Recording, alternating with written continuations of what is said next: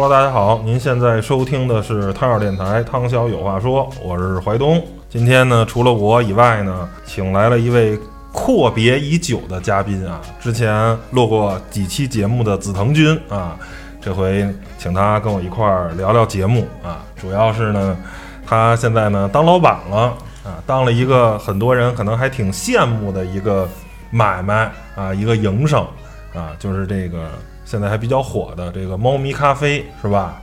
嗯，那给大家啊聊聊这个开一家猫咪咖啡店啊是一种什么样的感受啊？这就是本期节目的这个话题啊。怎么样，给大家打个招呼吧？大家好，我是紫藤。嗯，咱们就言归正传，直接进入主题吧。嗯，你是当初怎么就想着开一家猫咖啡了呢？创业啊？嗯，干买卖有很多种的选择，你为什么选择了一个在我看来啊，稍微的有点不靠谱的猫咖啡呢？你要装点的说法就是就是文艺呀，是不是有情怀呀，是不是？但是你要要实际一点说法，就是实在不知道干啥了。嗯，因为像像我们那种北漂的或者什么的，就是在北京、上海呀打工。现在流行说打工人，我们那种打工人，嗯，你要突然回家了，你确实会面临不知道干啥这么一种情况，因为你之前做的这些工作技能啊，回去嗯没太大的用武之地，自己之前也没做过生意，也不太懂这些，所以只好就是挑一些怎么说呢？我们那种小城市可能还没有完全发展开，然后你又在北京、上海稍微见见识过的一些东西来做一下吧。嗯嗯，那。比如可以开个普通的咖啡厅，或者说是开个现在比较火的，比如串串香啊，或者是其他的一些生意吧。就看起来，在我看来，可能相对来说更靠谱一点。像猫咖啡这个，即便在北京，它也不是一个很主流的这么一个买卖啊。正因为正因为不主流，所以竞争小。嗯。但是就像你说的，其实你在在你看来，可能像比如说开一个火锅呀，呃，串串香那些快餐啊，或者什么的，可能相对来说可能稍微靠谱一点。但是实实际上，别人也是这么想的，所以说这个竞争压力是非常大。你看那些快餐店，它的那个就是更新换代是非常快的，它开一家可能开两三个月起不来，就直接关了就换家了，那换的是非常快的。所以你怎么说呢？你要嗯要赔的话，赔的也很快。你像。我还属于比较谨小慎微的这么这么一类人，所以，呃，我也不太想一开始就就这么猛的往里砸，因为像那种模式就属于一种很成熟的模式了，就需要就就说白了就是扔进去钱试一下，试一下，比如说你扔个二十万、三十万开个快餐店试一下，那不行就关了，就是这样，成了就成了。呃，有点像这个赌博啊，一翻一瞪眼砸金花那种感觉，赢了就是赢了，输了就是输了。所以我相对来说还希望稍微稳一点。呃，尽量就是为啥开猫咖呢？猫咖相对来说，虽然大家感觉都不靠谱，也确实这个东西想赚钱很难。但是吧，怎么说？你从另外一个角度来想，就是正因为它开起来很难，所以说能开的人也很少。因为这个东西，首先你开一个猫咖，你你得会养猫，你得懂。嗯。其次，你还得会做吃的喝的。嗯。对餐饮你也得懂一点。你要做些东西。不说做的特别好，好吧？嗯，你要做出来东西就那味儿就不行，最起码大差不差，嗯，对，及格分得有，哎，对，而且还有很多呃很细微的东西，你不开店的话，你不太懂的那些，嗯，很多要操心的东西，所以说它是一个嗯很麻烦的这么一个一个一一个行业，所以说你想干起来的话，就是不是每个人都能干，是这么一回事儿，所以说它相对来门槛儿比较高。呃，这么来说，也就相当于帮我拦住了一些竞争对手吧。所以说，相对来说，你要是往稍微的，就是怎么说呢，不那么不那么激烈竞争的这么一个角度去考虑的话，是我觉得还是比较适合去练练手的这么一个东西。因为我呃，我一开始也没想指望这个赚什么钱，因为。明知道这个东西是不赚钱的，嗯，有很多人可能觉得梦想啊，开一个这个什么东西，我其实也 我我也没那么高端，也没说要把这个当成一个什么终极的人生 人生的梦想。就是其实从实际的角度来讲，也是我也不指望他能给我赚什么钱，就是纯粹当一个做生意的一个入门和练手的一个东西嘛。哪怕赔个赔钱，也尽量往少了赔，赔点就算当交一个学费这样的。嗯嗯。那等于就是我理解了，选择一个赛道，这个赛道呢没什么人走，虽然路可能比较窄，嗯。然后呢也走不了特别对远，它的上限很低，嗯，上限不高，但是呃风险也没那么大，嗯。嗯、赔钱也不至于赔得太凶，嗯。这么一个东西。哎，那我想问问你这个猫咖啡，嗯，就是现在大概一共往里扔了多少钱了？就是它是一个、你说的门槛比较，就相对来说赔不是特别多的钱。那那就算不赔很多钱，那这是不是应该 也是要往里扔不少钱呀？嗯、十几万了吧？十几万？对，那现在是、其实相对来说不算多，毕竟我们那些小城市嘛，而且我嗯一开始就是打算着没往太大的方向嗯走的这么一个东西。你如果这个东西你想做大，那就没边儿了。呃，嗯反正我在北京也去过几个，也生意也是有好有坏。你像北京，你像说做的稍微正规一点，嗯可能起码得大几十万、上百万往里扔，嗯，就这么一个情况。那这些你知道的，他们有赚钱的吗？嗯，很少很少。你包括像我们新乡那边开猫咖啡，基本上一年光倒闭都得倒闭五六家吧，那一共总共可能也就不到十家。然后每年都倒五六个，然后还有新的血液、新的小白来填哎，进去。对对对，就不断的开，不断的倒这么一个情况。那你这么说，嗯那你还算你们当地比较靠谱了，还能现在还活下来，最起码开了，咦，有两年了吧？还没了一年，呃，快两年了，一年半多。那你现在没倒，那已经算个奇迹了。反正苦苦经营吧。本来吧，你要不闹这个疫情，说实话，呃，说不赚钱吧，反正是就是还行，嗯能能每个月是正向的，最起码。啊。对对对，但是现在引导这个疫情，说实话也是挺挺坑的。那这那疫情有减房租什么的吗？这种就是减了一个月吧，也就嗯嗯，后面还是得那个但是客源是不是一下就少了很多呀？那肯定啊，特别是什么吧，特别是大学它是封校的。哦啊，虽然我新疆。虽然啊新乡是小城市，但是其实新乡大学还是有有几所的。嗯其实我们那儿，呃，跟大城市不一样的是，大城像北京这边的猫咖，它的主要的可能百分之七八十的这个用户群体，它是一个消费群体，是一个就是写字楼啊，嗯或者 CBD 呃或者是商场啊那些年轻人小白，领呃，大概刚上班的那种哎，对，大学毕业生到还没结婚的这么一些小女生，嗯二十三四、二十五六，差不多。这帮人呢，他呃舍得消费，也有一定的反正消费能力。哎中中等偏上的一些消费能力吧。嗯呃，是这么一群人。当然，小城市就不一样，小城市的猫咖主要的群体是学生，嗯就是可能中学生为主，占一半以上，嗯然后大学生可能嗯次之吧，可能占个百分之三十左右，嗯。然后剩下的就甚至还有小学生，但一般小学生我不太让他进，嗯。太小不敢让他不敢让他进，万一让挠一下或者什么事儿比较大。嗯。然后另外就是星星比较少的就是那些可能稍微大一点，二十五岁以上的，嗯。就那些那些就很少了。嗯，嗯，等于正好跟嗯大城市的这个用户群体是呃嗯就不一样啊，基本上就差不一样。差个几年，对，可能相对来说小城市的这个消费理念还是相对来说滞后一些，嗯是这么一个情况。就是可能二十五岁以上的他还没有这个消费习惯，嗯，就是要喝咖啡就喝普通咖啡，我也没必要瞅着一堆猫在这儿，是吧？还还打扰我喝咖啡，对对嗯对就那种感觉啊，嗯，想法不一样。嗯那我想知道这个跟普通的咖啡厅有什么区别呢？是吧？除了多了猫以外，这个是大家尽人皆知了。但我嗯相信应该没这么简单啊，不可能嗯仅仅多的是就多了几只猫而已啊。那它本身跟这些啊，咱们不说星巴克呀啊，嗯或者说 Costa 这些咖啡，就是说跟普通的这些啊没有这种品牌的咖啡馆，那有什么区别呢？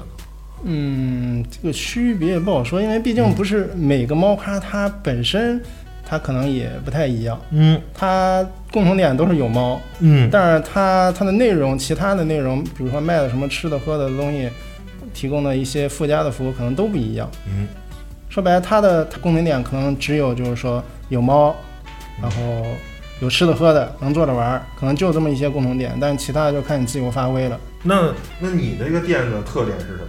嗯，就有些有没有什么一些特色呢？也没什么太能说得上的特色，因为我这个人也不属于那种怎么说呢，太进取的人，也 没想出太好的卖点。但是我我的嗯卖点可能说起来比较普通，但是嗯我觉得吧也算是一个卖点，就是说我的我我的猫，嗯我的猫都是那种特别温顺的猫，嗯嗯，都是我猫的品质好，呃，不能说品质好，就是性格好，嗯。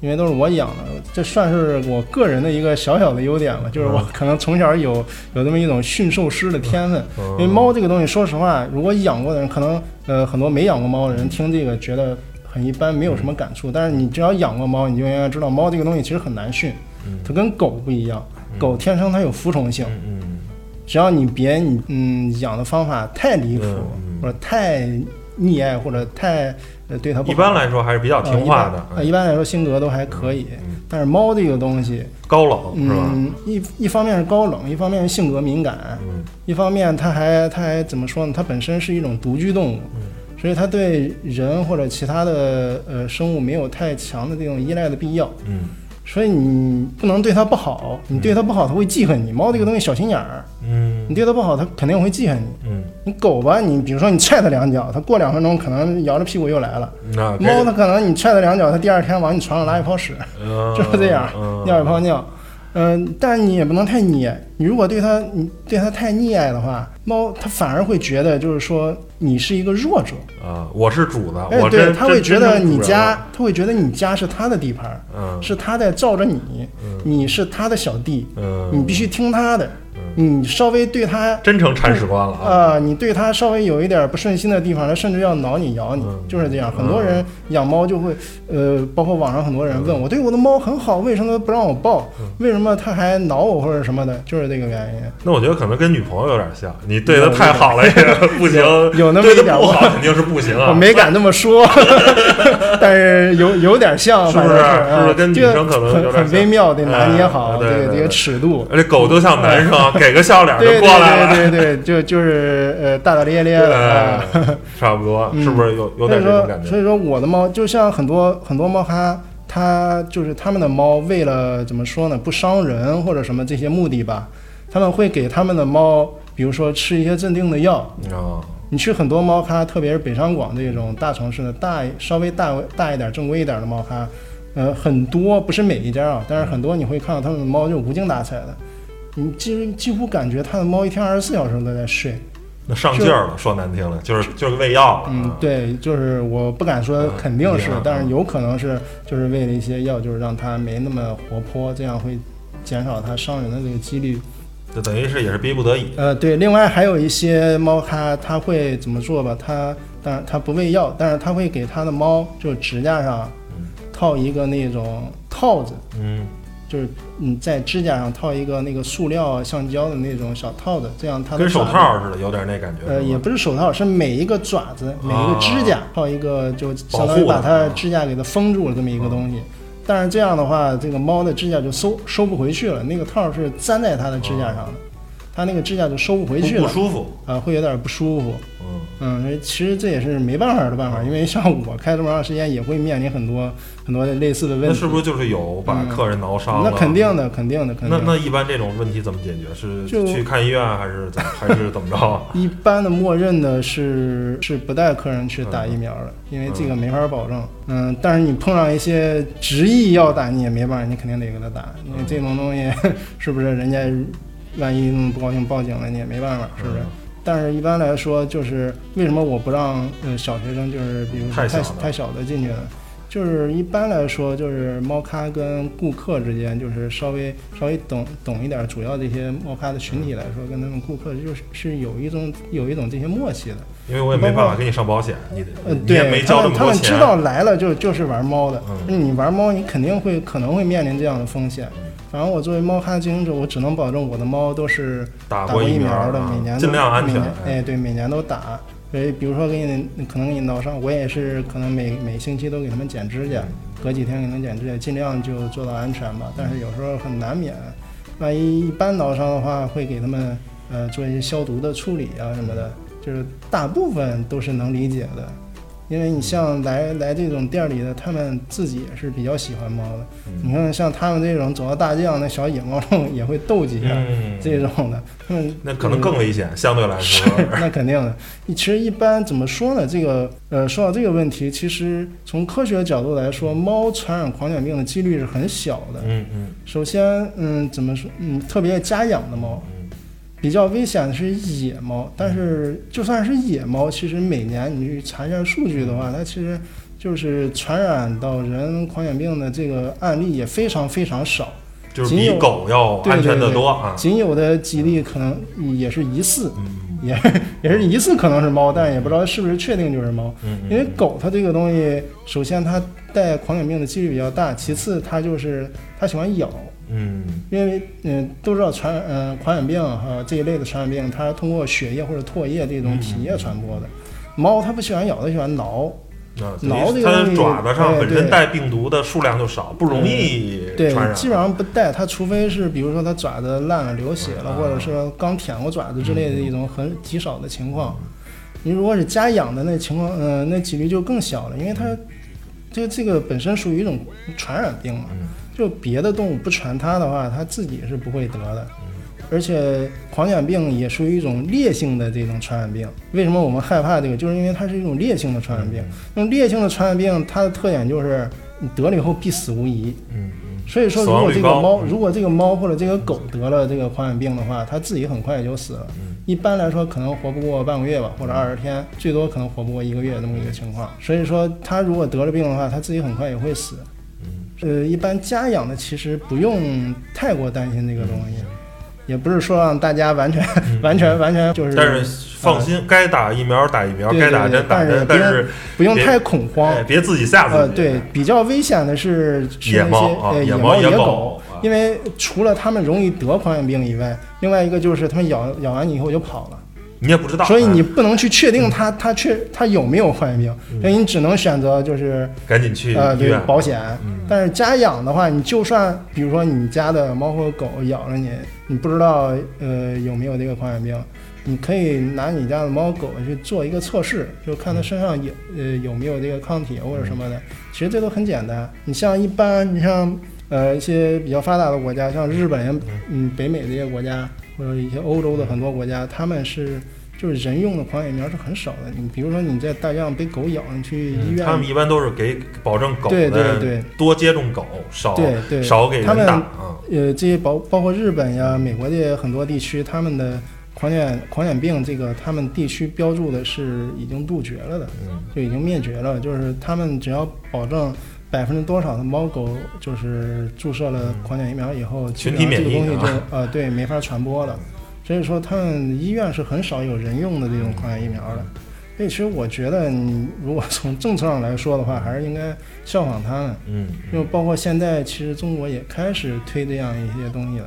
可能养猫养狗、爱猫爱狗人士可能听了不太舒服，但是其实从一些呃科学角度来说，这些流浪猫狗确实应该用一些、呃、方式方法正对正规的一些方法去去处理。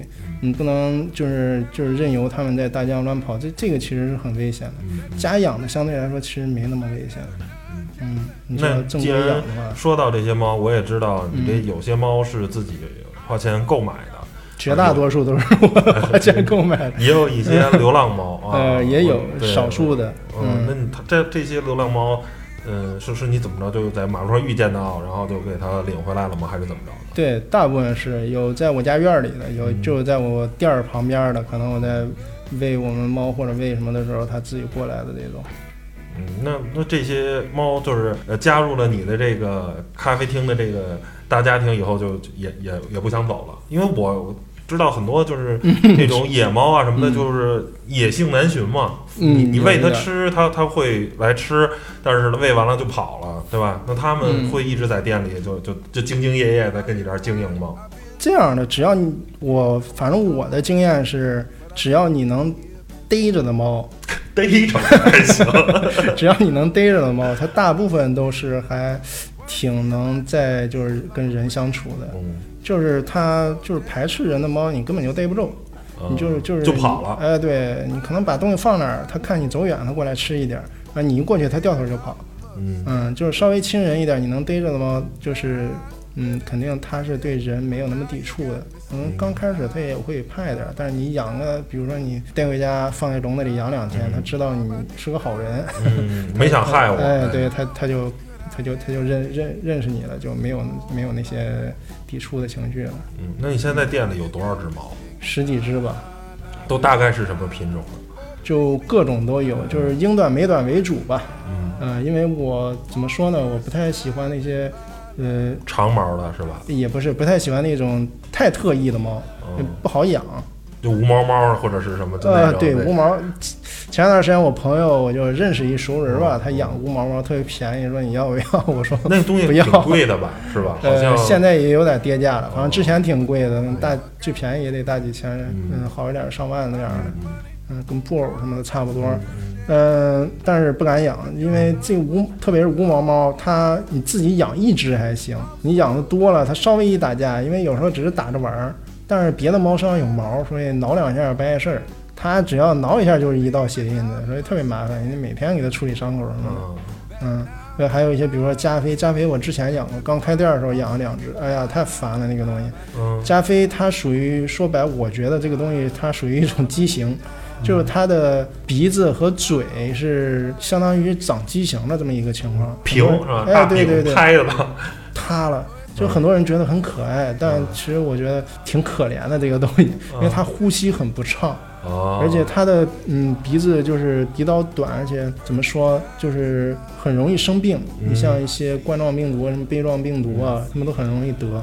然后很多加菲都整天那个眼就是眼线那个位置就流泪流泪就黄不拉几的，也有就。感冒了，类似于那种对，严重的还整天就是鼻子、口水流着哈喇子那个，哦反正很麻烦。而且我那儿猫太多，就是猫一多的话，你养一两只猫跟养十几只猫是完全不是一个概念。肯定照顾的精力就有限。嗯不是这个猫这个东西吧嗯，它一多起来，它就是生病的几率会呈指数性的上升。传染，对，就是猫这个东西，它还不如它跟狗不太一样，是狗比较皮实，没那么容易生病，但猫真的很容易生病，特别小猫，半岁以前就是说说不好听的，说说不定什么时候突然就暴毙了，嗯，就很麻烦。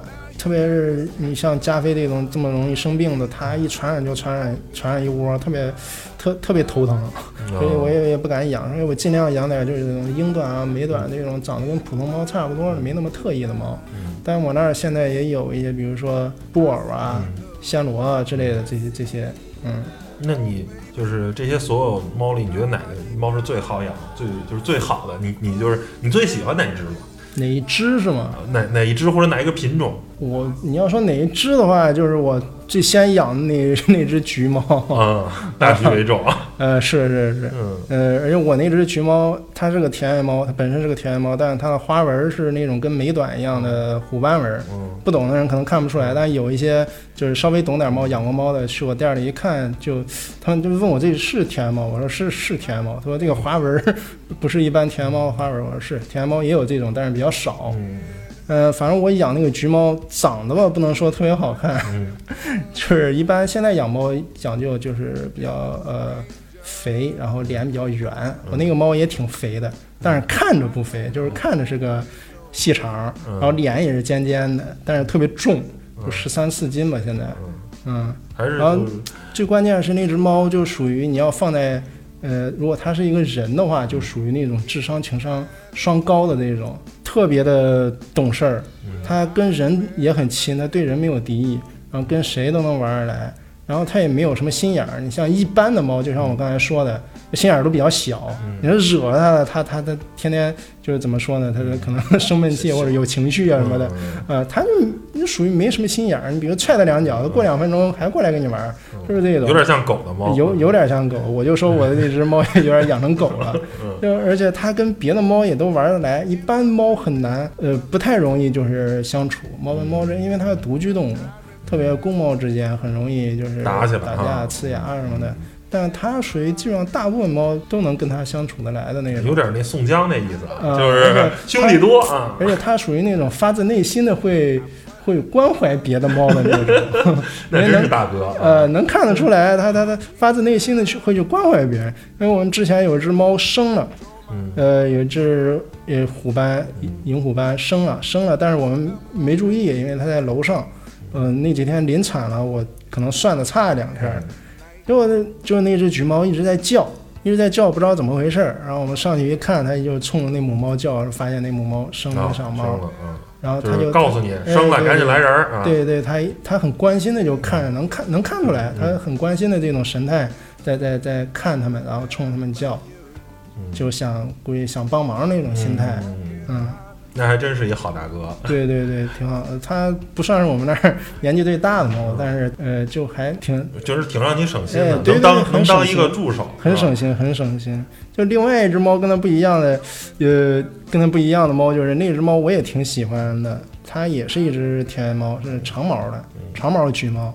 就现在网上网上很多很多也有发这种猫图片的，叫它布偶橘，嗯就是它身上黄的，可能脸上也有八字八字的那种，嗯，肚是白的，戴白手套的那种，就长毛猫。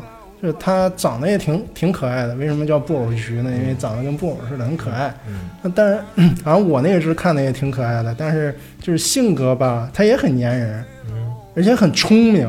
你嗯喊它，都会答应，而且会跟你撒娇。但问题是，它的性格很极端，它要是不高兴的话，可能会挠你，会咬你。嗯而且它它很野，天天想出去跑。不过它好的一点是，我经常有时候把它开门放出去，放出去跑一天儿，可能跑两小时，它自己就回来了，就这种。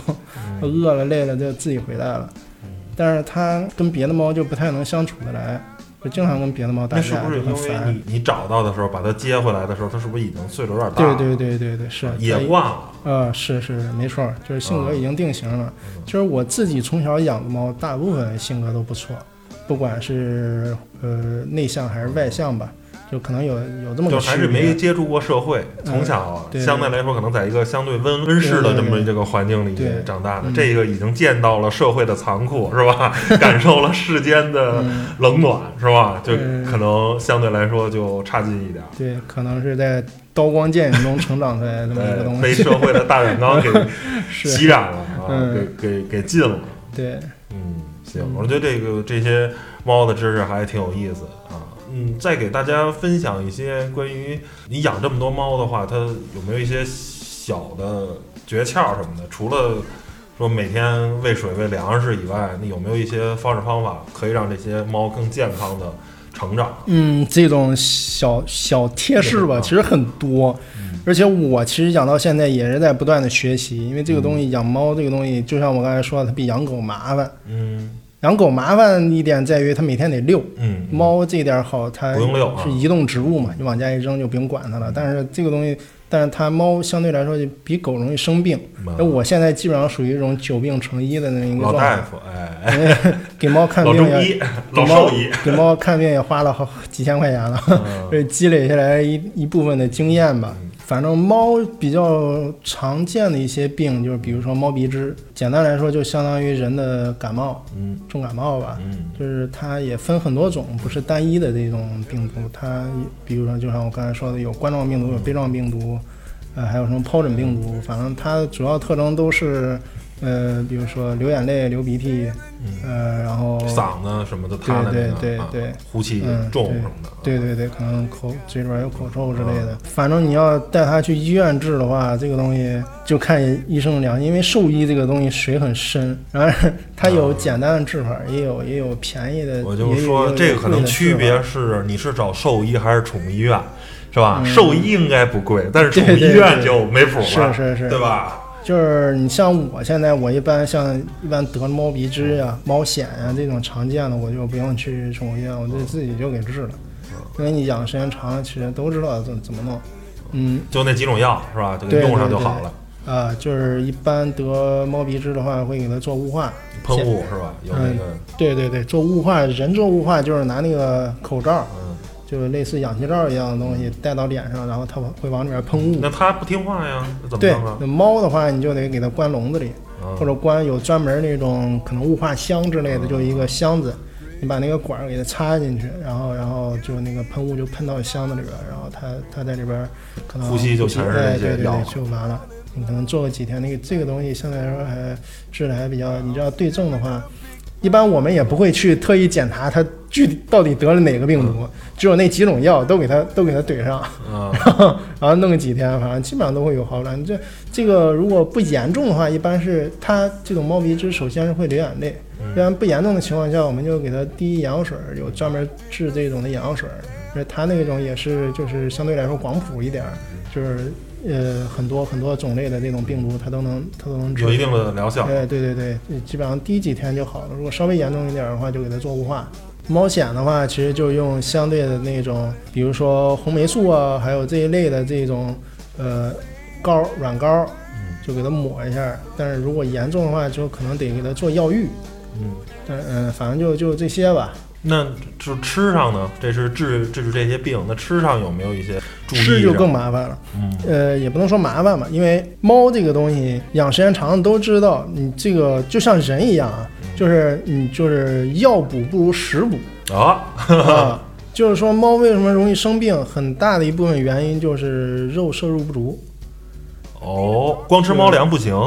对，也不能说光吃猫粮不行，可能特别贵的猫粮也行啊，但那个投入就太大了。嗯，就是就一般的猫粮，你就像我们平时养的，可能二三十块钱一斤，合到二三十块钱一斤的这个猫粮，已经算，嗯，很多人都觉得就可以了这个水平。但其实它的含肉量都是远远不够的。嗯，猫跟狗不一样，狗那个东西，嗯，说的不好听，你给它个馒头，给它点面条，它都能活。嗯尤其是田园犬是吧？对对对，大多数就是那么活下来的。对，因为狗它虽然也是肉食动物，但是它跟人就是在一块儿同居了可能几万年了，它已经进化出了这种消化淀粉的这些能力。但是猫它可能跟人只相处两三千年吧。猫可能并偏肉这一点，狗偏杂食一点。基本上基本上还出。狗你可以基本上就可以把它当成一种杂食动物去对待了，但猫它目前为止还属于一种纯肉食的动物，所以说它如果就是动物性的蛋白质摄入不足的话，就会造成它抵抗力抵抗力不足。所以你像我们那种养猫时间长的人，就会从小从小猫刚出生就会给它增加这些，呃，不管是奶呀还是肉啊，还是这些这些蛋白质的摄入，就是增强它的抵抗力。就是那那你一般是通过鱼、鸡、牛、羊肉还是什么？尽量尽反正尽量便宜吧，就是鸡肉呗，那就是鸡肉。你就嗯，只要对于猫来说，嗯，就是最便宜，哪怕是最便宜的肉，它也比可能特别好的猫粮要好。对，要好。那就鸡胸肉或者是鸡腿肉。猫粮的猫粮的优点就在于它方便，你不用去做，而且你它那种相当于是晒干的嘛，它不会坏。你买一袋猫粮可能放半年都没事儿，你你就给它现在养猫都是弄一大桶嘛，那种自动往下下的，你那一桶你可能喂个一个月，你一个月都不用管它自己吃，就是主要是懒是方便，但是你像我们那种养的多了，就是要想让它们比较健康的话，就还是得每天就是喂它们点肉。现在比较流行那种生骨肉的喂养，嗯，就是说它 会这种可能相对对肉质的要求会高一点，就可能会买那些。呃，简易的那种无菌的那种肉，嗯，可能那个成成本也会高一点。但一般来说，就是你想省钱的话，就简单去买点那种冷冻的鸡胸、鸭胸。可能鸭胸他们不太喜欢吃，鸭胸可能有点腥味儿，就鸡胸就行。鸡胸再买一些就是比较便宜的鱼呀，什么虾呀，呃，什么鸡心、鸡肝儿。但内脏的东西也不能喂太多，得掌握一个比例，就是尽量以这种呃，就是鸡肉这。呃，肉肉这种为主，然后掺杂一下别的，可能每每星期再稍微喂它点鸡蛋啊之类的，就是就是这样就行。嗯，那住呢？你是让他们在店里头就这么散着呢，还是每天晚上都得关到笼子里呢？一开始就是完全散养，就让他们随便跑，但是后来发现不行，就是一个他们会打架。另外一个他们会来回乱乱翻，然后给第二天开门就给店弄得很乱。呃，没没法干活，没法营业。对对对对对，先得收拾店儿，特别麻烦。而且有有的猫吧，它虽然大部分现在不会，但是有的猫个别的情况下还会乱拉乱尿。啊，嗯，所以很讨厌。比如说有的猫发情了或者什么的，或者它们打架的时候，甚至严重了。有的猫会把别的猫的屎给打出来，嗯，所以说这都都很麻烦。一开始我就是属于那种比较放羊式的喂养，因为我这个人也是比较懒的那种人。那后来发现不行，就是现在还是每天下下班的时候就把它们关回笼子里，然后呃开门的时候再把它们放出来。嗯，那也是叫做迫不得已呗。对对对，嗯，一关笼子是不是理论上是不好？嗯，笼养的肯定相对相对来说没有放养的他们的心情好吧，而且我那些猫明显它们自己也不愿回笼子，每到而每到晚上那个点儿，它们就开始知道躲我了。我只要一进去，它们自动就就就钻在角落里就不出来了。就是可能呃上午下午还就是下午白天那时候还没事儿，我就抓它们就抓它们，它们也不反抗。那一到晚上那个点儿，它们就知道我要关它们进笼子了，就开始开始开始躲了，开始开始窜了。嗯，那它是不是还还是这些猫都比较怕你呗？还是有有一点点的怕嗯？，是，嗯嗯，会有一点儿，但是他们不会说是反抗我呀什么的，就我玩儿会随随便玩儿，嗯随便再再可以搂着呀，或者是捏呀，或者什么的都都无所谓。但是就是但是在关笼子这个问题上，啊，但是他们是不敢反抗我的。你像有的人养猫说，哎，他猫咬我，我的猫是不敢的。就我之前那种养，那你说的那个长，方法能让它不咬你了？打，这个就是比较微妙，嗯打纯打也不行。嗯大部分人啊，他他可能比如说猫家猫不听话，都噼里啪啦打了一顿，结果结果就是物极必反，更更更不是第二天就猫给他尿一床，嗯，大部分人就是这个结果反抗心理更严重。啊。嗯，反正那个比较微妙。首先，你养猫，你得让让它知道你是你是绝对爱它的，嗯让他知道你是不会害他的，让他跟你之间没有这么一个敌意。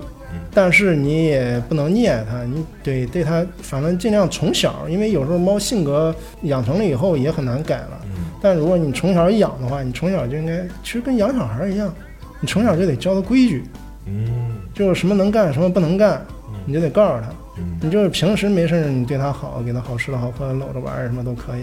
但是比如说，嗯，吃饭的时候它就是不能上桌，啊他上桌你就吵他，吵他不听就就拍他，嗯拍他再不听，如果比较皮，那就下手狠一点打他。嗯呃、这也是循序渐进的一个过程。你得一开始你警告他，让他知道，嗯，这样慢慢哎，你不能上去就就就绿他，那就不行。嗯对，也是跟教育小孩一样，就循序渐进嘛，嗯也也得有耐心，你就慢慢教他。嗯嗯，包括有很多猫，现在呃，我们这儿生的猫就是卖的小猫嘛嗯，他们来我这儿买，我就会告诉他，有就是小猫可能三四个月、两三个月的时候开始就有点皮了，这个时候他们很喜欢就是突然冲过来抱着你啃，特别是抱着你的手啃。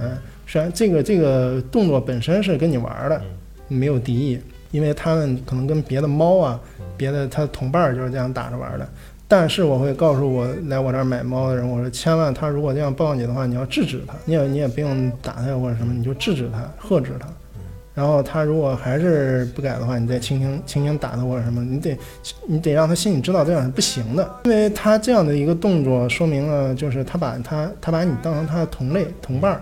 这么一个状态。嗯但是这是不行的，哎，对对对，你不你不能让他这样，你要是告诉他一个明确的一个阶级地位的，阶阶阶级对，你要，告诉他这样一个阶级地位，你不能任由他呃跟你打着玩儿，这样的话，慢慢的你在他心里就没有威严了。然后就就怎么啊，弄行了，对，哎。他就看不起你了。所嗯以这这是一个慢慢就是形成的一种心理，说难听就蹬鼻子上脸了，对，哎。就你要就要防微杜渐，嗯，你不能让他就是对你有这种越轨的行为，就是就是等级要划清。其实你如果养猫养时间长了，你自己家的母猫生了小猫，你能看，你其实你你仔细观察的话，你看那些小猫跟母猫打的话，母猫也是会呵止它的。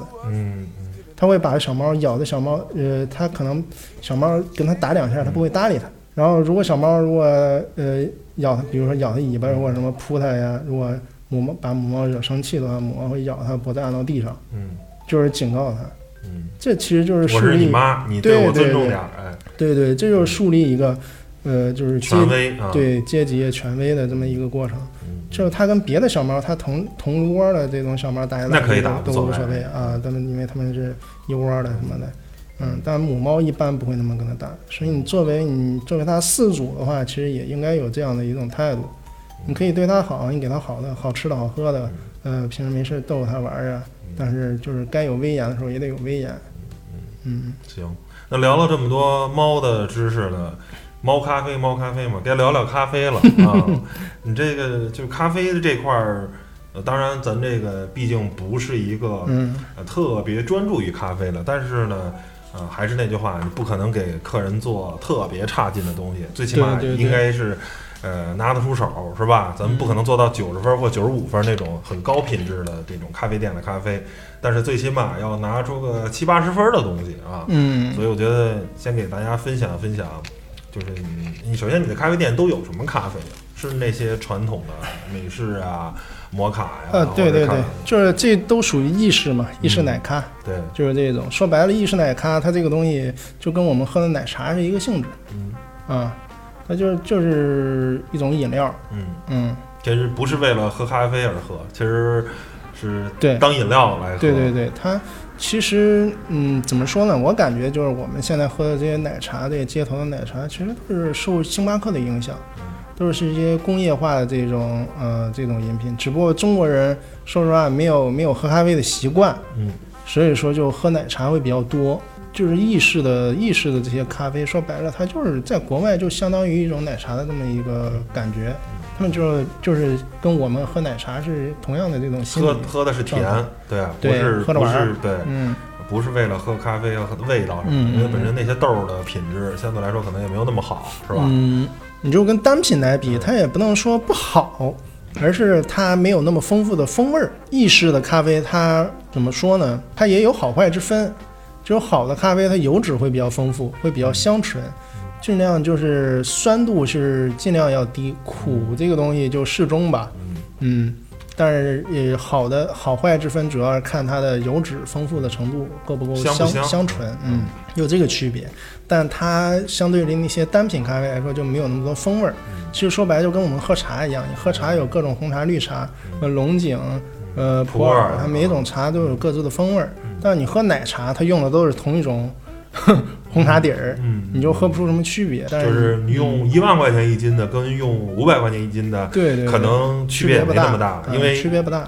奶味儿会严重的盖过这个红茶的味道。对对，嗯你喝的尽量就是一种甜味儿或者什么的，呃，其实借的是一部分茶的味道，嗯它被是茶的作用就相对来说没那么没那么重了。嗯这个其实也是，就是奶会盖过咖啡的味道。嗯嗯是嗯。当然，反正像意式咖啡，就是好的坏的也有区别。你像一些好的咖啡，你就是哪怕它做成拿铁，你喝到嘴里也是很香醇的。就是可能不太好的一些小店儿，它做出来的，你喝到嘴里会就是可苦，但是不香，甚至有一些做出来的发酸，这样就不行。那豆儿选的不好呗。对对对，嗯，那嗯就这么说吧，呃，你你的咖啡，你觉得跟星巴克相比，比星巴克好吗？嗯，怎么说呢？星巴克的咖啡它，嗯，也不能说不好，嗯但它相对来说属于一个中等偏上的这么一个，就在意式咖啡里里边儿，它属于中等偏上的这么一个一个一个东西，嗯，嗯，一个水平吧。它的最大的特点是稳定，嗯就是说，跟麦当劳、肯德基一样，全世界吃都一个味儿。对你去全世界任何一家星巴克，嗯然后任何时间去，你你喝到的基本上都是大差不多差啊，差不多的味道。嗯，绝大多数像我们这种私人的咖啡店，可能是做不到这一点的，嗯，因为我们买的豆儿，不同的季节或者不同的批次什么的都会有差异。人的手可能也对也也会潮。对对啊对，哎，嗯这杯可能做的差点意思。对对哎对，可能一杯苦一点，另一杯淡一点，或者之类的这种出品不稳。嗯，对对对，没那么稳定，但是相对来说，我会尽量选择就是呃稍微好一点，稍微好一点的豆子。嗯，选豆子这一块儿也也比较复杂，因为有时候也不是相相同的一个来源。因为我自己也会尝尝一尝，然后觉得这个豆子可以，我就我就用用一下。所以有时候可能，你比如说你隔隔半年来，可能喝哎，就味道差的有点多。嗯啊，是这么一个过程，因为我也是不断的摸索、不断的试验的那一个一个过程，嗯，那你现在常用的是哪几种豆啊？就很多，有一些是私人烘焙的，因为我们当地也有一些做私人烘焙的一些，他们有时候其实烘出来也挺好，但是就像我说的，也是没谱呃，对，不稳定，有时候可能比如说烘烘了一个某一批次的，可能就是就是没味儿，或者有时候嗯就是太苦了或者之类的啊，没谱。对对对，所以有时候我也会那你买用一些工业这种商品咖啡的吗？呃，有对我有时候也会买一些什么拉瓦萨或者伊利的豆子，就相对来说，肯定就是这种牌子的豆子里边儿，伊利还是相对来说比较稳定，然后味道也也是也是挺好的这么一个。那大概是多少钱一磅啊？磅的话，可能是一百多二百吧，这个在嗯。咖在在这种挺贵了，挺贵了，就不算便宜的了，挺贵的，挺不是不算便宜，是挺贵的了。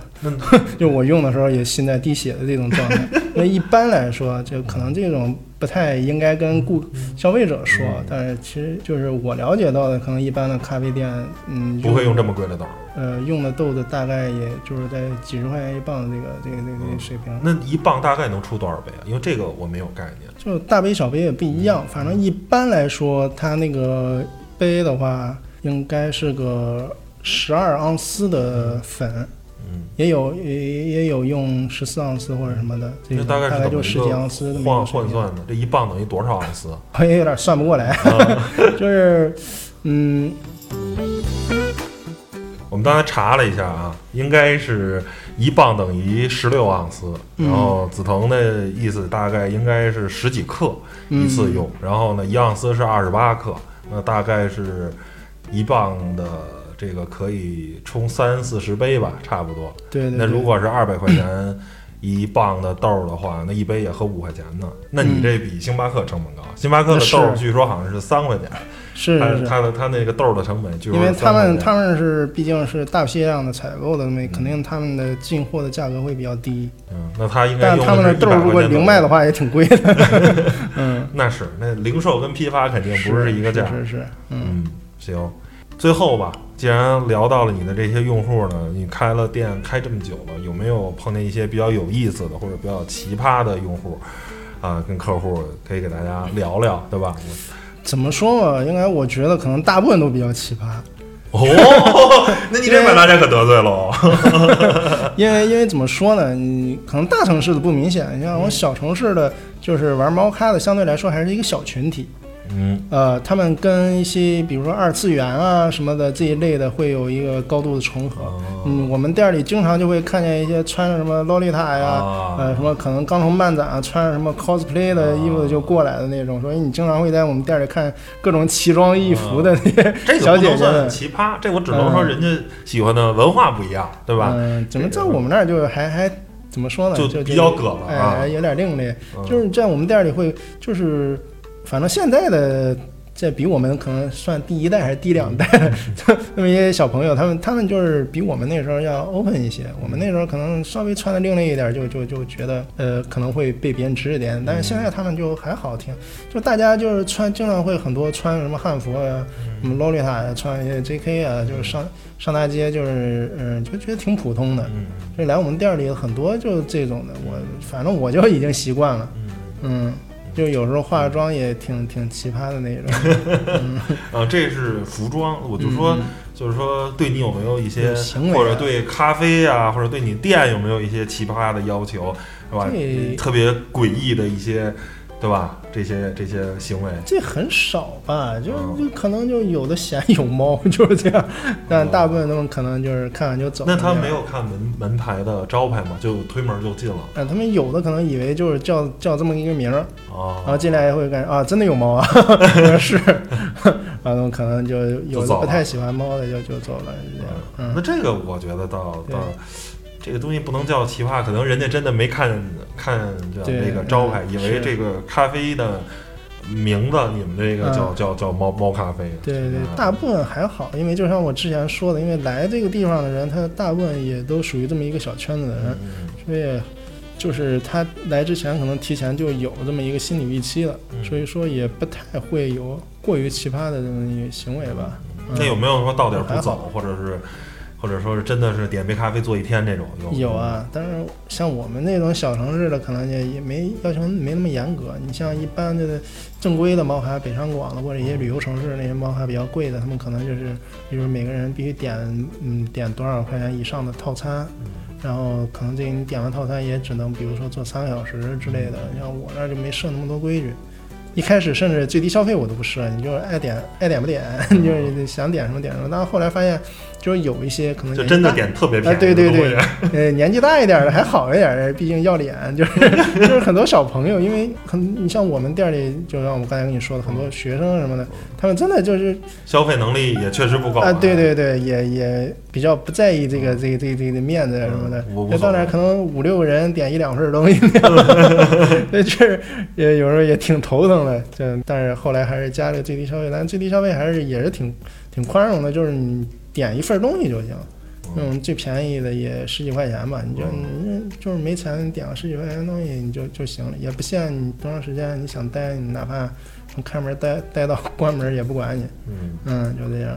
我有时候反正也是愿意跟那些顾客，比如说交朋友啊什么的，哦。也不太跟他们就是弄得太太太严格、太设限呀什么的。嗯，就是他们愿意来玩儿，我觉得也是算是呃赏脸吧，也是也也都愿意跟他们跟他们交朋友。也很多顾客确实后来跟我成为了朋友。嗯，你包括我现在的对象，其实也是我，也是一个顾客。呃，也不能太说，让让对象听见可能不太好，会想多。嗯，嗯，问还有几个是不是？对对对，行行行行，嗯嗯，最后咱做个总结吧。我觉得这个也是一个挺有意思的一个创业经历。可嗯能很多朋友都创业过，但是呢，开猫咖啡这个不光要跟顾客打交道，呃，还要呃还要跟咖啡打交道，甚至还要跟动物打交道啊。对对对你要你要操心的事儿麻烦嗯嗯，确实要操心很多，要操心人，要操心货，嗯还要操心猫，是吧？嗯嗯我觉得做个总结，嗯，你这个创业一年多的话，嗯，你感觉怎么样？嗯，感觉就有点儿身心俱疲吧，但是反正嗯，过程中也有有一些快乐，就是这怎么说呢，苦乐参半吧。嗯，反正结果来说，首先没赚到钱，其次也是挺劳心劳力的。嗯 但是怎么说，也算是，毕竟选择了一个自己相对来说比较喜欢的一个东西，所以说也没那么感觉上也没那么痛苦。但是呃，反正就是苦乐参半呗。嗯那未来是怎么规划呢？是是嗯准备再进一步啊，去去拓宽一块市场啊，还是就这么死守着呢？呃，这个不好说，再哦再看看吧。我也现在也是观望，因为毕竟现在说实话，现在是疫情，所以说也不知道这个就是生意的这个惨淡是暂时的还是一个长期性的。反正当然，毕竟现在那个学校复课了吗？反正我们那儿大学好像还没有开放，但哦。是中学是中学是复课了。哦，嗯，那等于就客源的数量急剧下降呗。对，就是下降还挺明显的。嗯 就是之前之前疫情后期，就比如说四五月份，那时候还属于疫情阶段，但是可能没那么严重的时候，就是生意其实倒还可以，虽然也可能也没有疫情之前那么好，但是就相比相比于现阶段，可能还算可以的了。为那为什么现在疫情？不，现在疫情已经就基本上在中国已但是经算过去了。对，但是就像我跟你说的，大首先大学生封校，嗯大学生他就不能出来，因为嗯。我们有还有一小半的，其实原来的呃消费群体属于大学哦，现在大学开课，但是不能从校园出来，每每天在校园里待着啊，啊，封校跟军训似的，有点对，像首先这这一部分，他们哦就相当于完全隔离了，啊。嗯明白嗯明白，就省着出这问题。部分就是完啊全没有了。嗯呃，然后中学生呢，他们就上课了，所以说就是嗯，这部分他们一上课就是来的也少了，嗯嗯，就是所以说这既然算起来到到最后就啊能来的也也也就没多少了，嗯。嗯。而且反正我跟就是我也不知道是是不是这样一个情况，反正我跟旁边的一些开店的一些 老 姐呀或者什么的，呃，聊天儿，他们说就是还有一些进城务工的，可能因为这个疫情也也是回乡了或者什么的，嗯，嗯，不知道有没有这个原因。那反正就种种原因嗯就那什么嘛，希望明年是吧？这个能随着疫情啊、疫苗啊嗯，等等的都有了以后，我觉得你这店的生意能恢复到以前的比较红火的这么一个状态吧。只只能这么期望了。嗯，行，嗯然后争取下次。呃，我有机会去新乡的时候，你们店还开着，还能喝喝，对吧？因为开了这么长时间，我一次对 对，没喝过咖啡都喝不上。非常尴尬，嗯行吧？那谢谢梓腾这回来电台分享一下自己很有意思的一个创业开猫咖啡的经历，咱们跟网友说个再见，咱们下回再见，拜拜，拜拜，拜。拜拜拜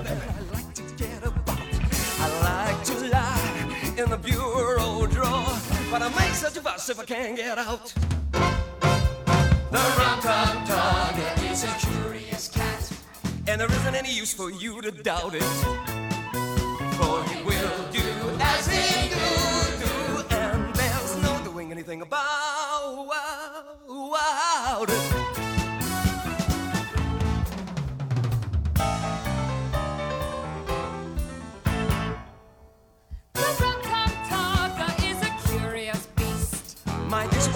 are a matter of habit. If you offer me fish, then I only want to feast. When there isn't any fish, then I won't eat rabbit. If you offer me cream, then I sniff and sneer. For I only like what I find for myself.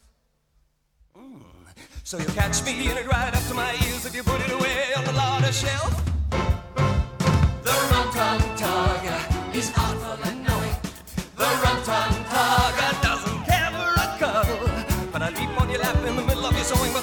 but there's nothing I enjoy like a horrible muddle. The rum tum tug is a curious cat. The rum tum tug doesn't care for a cuddle.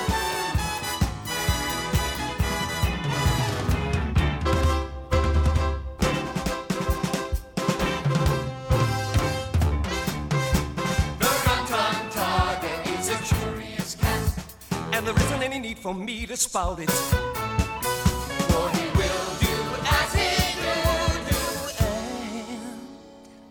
There's no doing anything about. Oh, wow.